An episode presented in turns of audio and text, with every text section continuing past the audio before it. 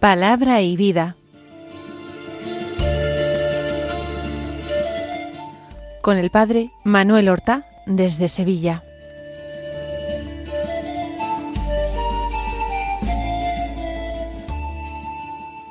En el nombre del Padre y del Hijo y del Espíritu Santo. Amén. Alabados sean Jesús y María. Muy buenos días, queridos amigos, oyentes de Radio María y seguidores del programa Palabra y Vida. Hoy es el sábado de la cuarta semana de Pascua. Este sábado es 6 de mayo. Es un sábado especial. Es el primer sábado de mes y además del mes de la Virgen, del mes de María, el mes de mayo. Este mes no olvidemos esa comunión reparadora de cinco primeros sábados de mes que la Virgen María pidió a Sor Lucía del Inmaculado Corazón cuando ella se encontraba siendo monja Dorotea en Pontevedra, en España. No olvidemos que junto a esta comunión reparadora debemos orar quince minutos meditando en los misterios del rosario. No debemos olvidar que la comunión tiene que ser hecha en gracia de Dios y que conviene que nos confesemos, si no el mismo día, al menos ocho días antes o ocho días después de ofrecer esta comunión, y que la comunión se ofrece en desagravio por las ofensas que se cometen contra el Inmaculado Corazón de María y que ofenden profundísimamente a su Hijo Jesús. Vamos a escuchar la palabra de Dios y vamos a meditarla en nuestro corazón. El Evangelio que vamos a escuchar es eh, de San Juan, es estricta continuación del que leíamos ayer, del capítulo catorce, los versículos siete al catorce, que dicen así. En aquel tiempo dijo Jesús a sus discípulos, si me conocierais a mí, conoceríais también a mi Padre. Ahora ya lo conocéis y lo habéis visto.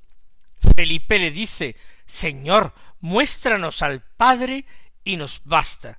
Jesús le replica, Hace tanto que estoy con vosotros y no me conoces, Felipe. Quien me ha visto a mí ha visto al Padre. ¿Cómo dices tú? Muéstranos al Padre. ¿No crees que yo estoy en el Padre y el Padre en mí? Lo que yo os digo no lo hablo por cuenta propia.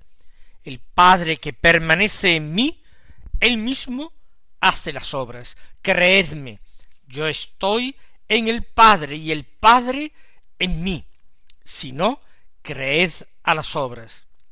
En verdad, en verdad os digo, el que cree en mí también él hará las obras que yo hago, y aún mayores, porque yo me voy al Padre.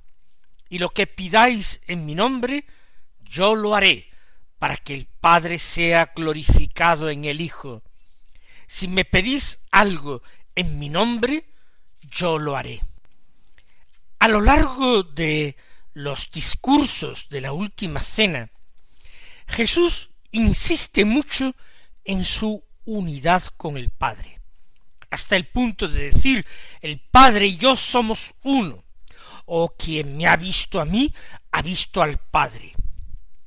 Ahora comienza el Evangelio con la siguiente afirmación de Jesús. Si me conocierais a mí, conoceríais también a mi Padre. Ya el Señor había dicho que Él era la puerta. También había afirmado que Él era el camino. No existía otro camino, no existía otra puerta para, para llegar a Dios, para alcanzar esa meta a la que el hombre, el ser humano, aspira desde el instante de su creación, desde el instante en cada historia personal en que uno toma conciencia de que ha sido creado, de que hay un Dios que lo ama, que tiene un designio para él, que le llama con una vocación única. Si me conocierais a mí, llegar al conocimiento de la interioridad de Cristo Jesús, llegar al conocimiento de su corazón. De qué manera tan maravillosa María conoció el corazón de su Hijo Jesucristo. De qué manera la gracia le permitió contemplar de una manera única y sin parangón con ninguna otra criatura, ni humana ni angélica, de qué manera el Espíritu le concedió sintonizar con el corazón de Jesús. Por eso el corazón inmaculado de María, todo en ella es sin mancha, sin pecado, todo ella ha sido preservado de la caída. El corazón inmaculado de María es el centro, el resumen de toda la espiritualidad mariana. El corazón de María unifica todo tipo de devoción que tenga por objeto a la Virgen María y de alguna manera Dios ha querido que se establezca esa devoción al corazón inmaculado de María como una tabla de salvación para los hombres en estos tiempos que vivimos, desde hace cien años. Nuestra misma Madre, la Virgen, vino a decirlo y a pedirlo en Fátima. Hay alguien que conoce el corazón de Jesús, aparte del Padre que lo ha engendrado, es la Madre que lo ha dado a luz, que lo ha llevado en su vientre nueve meses, que lo ha amamantado, que lo ha cuidado, le ha permitido crecer en un hogar extraordinario y santo. Si uno conoce el corazón de Jesús, por medio o a través del corazón inmaculado de María, llega al corazón del Padre, llega al conocimiento y al amor del Padre. Entonces puede rezar con perfección el Padre nuestro. Por eso Jesús a los apóstoles les dice, ahora ya lo conocéis y lo habéis visto. ¿Por qué?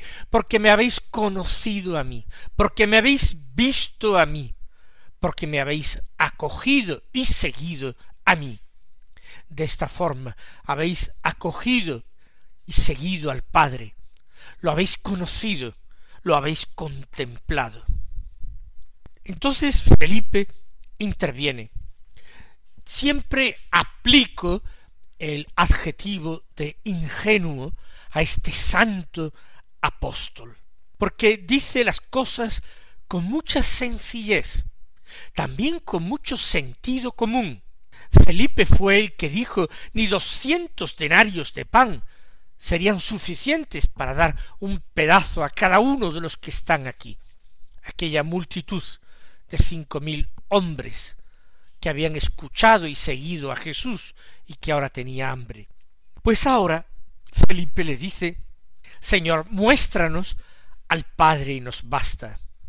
No es una petición tonta, es el deseo más intenso, el deseo más grande del corazón humano, ver a Dios, muéstranos al Padre y nos basta. Todavía Felipe está en un proceso, el proceso de iluminación, Todavía la luz se tiene que hacer más intensa, más esplendorosa en su interior.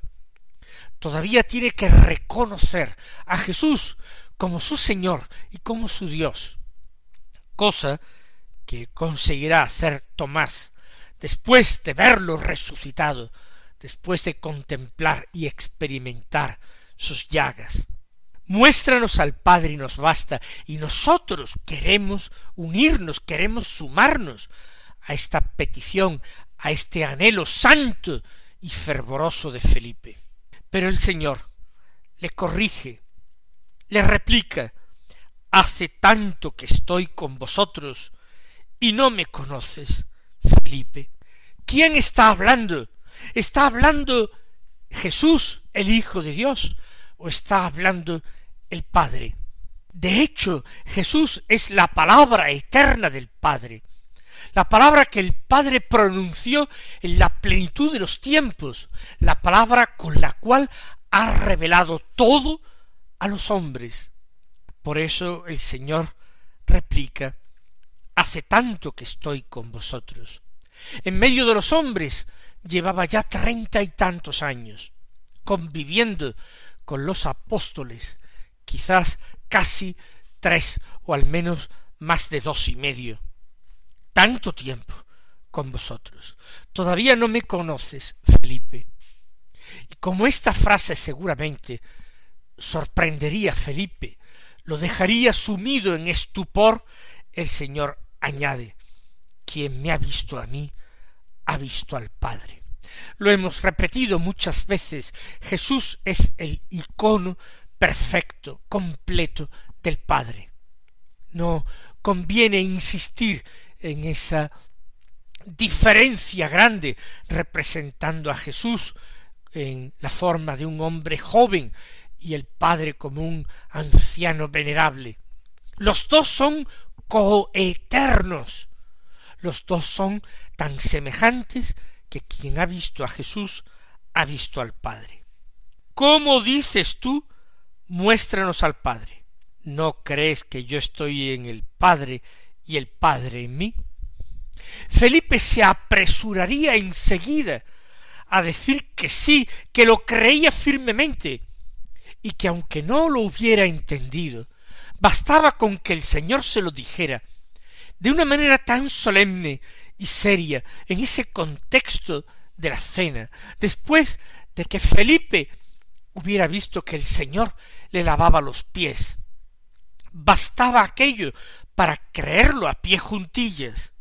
Claro que Felipe creía que Jesús estaba en el Padre, claro que creía que el Padre estaba en Jesús. Lo que ocurría es que no había caído en la cuenta de hasta qué punto el Padre y el Hijo estaban unidos e identificados. Vamos a pedirle al Señor en este momento que Él también nos conceda su luz, que nosotros vayamos entendiendo poco a poco más los misterios de la fe, que vayamos comprendiendo la Sagrada Escritura, y que el conocimiento mayor del Padre y del Hijo nos lleve al Espíritu Santo, que el conocimiento y el amor de los tres, de la Trinidad Santa, nos permita a nosotros practicar la verdadera religión y crecer en el amor, ese amor que será nuestra vida por la eternidad.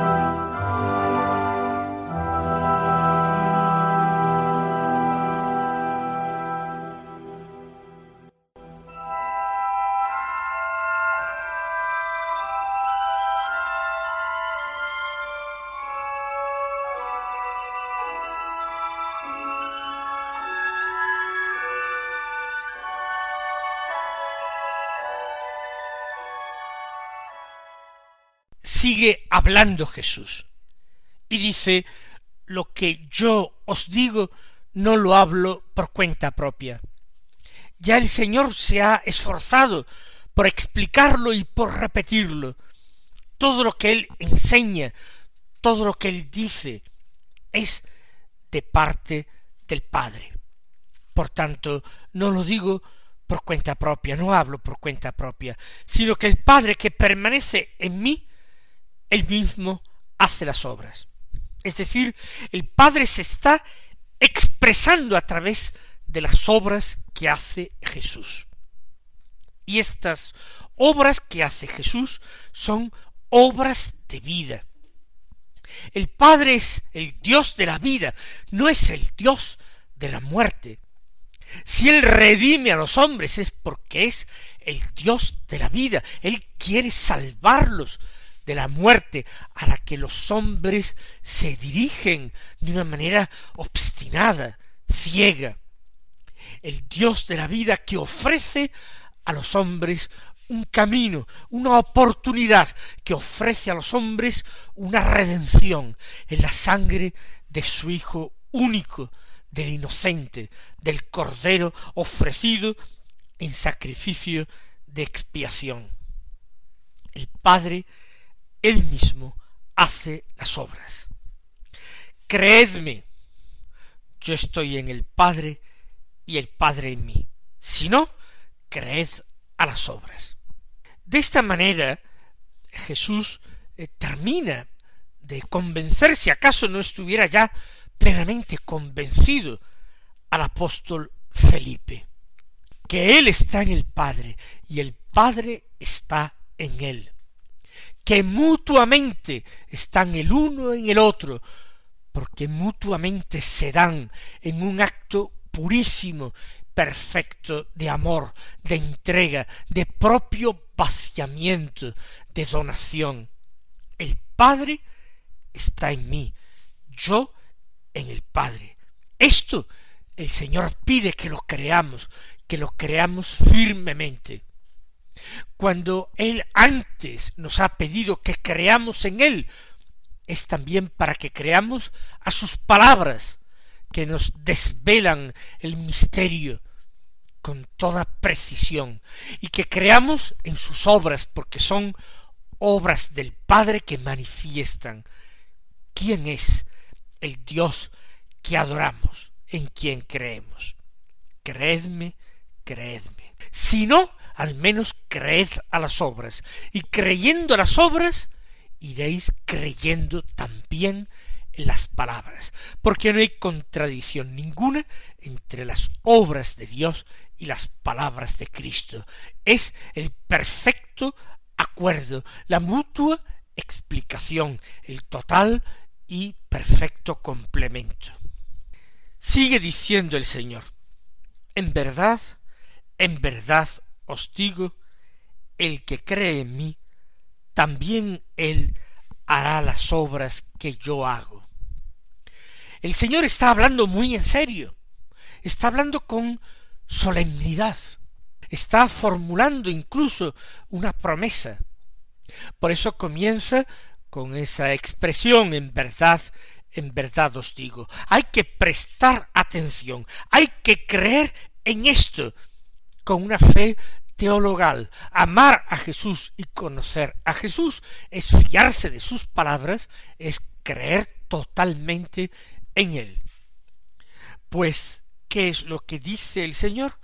El que cree en mí, también él hará las obras que yo hago.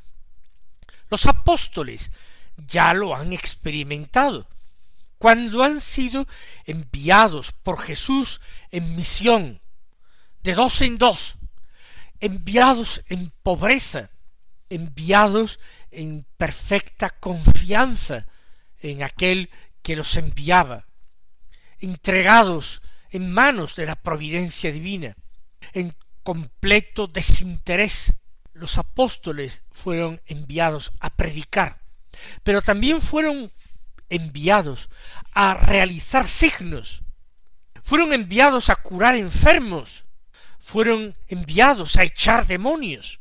Por tanto, el que crea en Jesús, ese también hará las obras que hace Jesús. Las obras que hace Jesús no son específicamente esta o aquella, dar vistas ciegos curar leprosos. Las obras que realiza Jesús son las que el Padre le manda. Simplemente esto.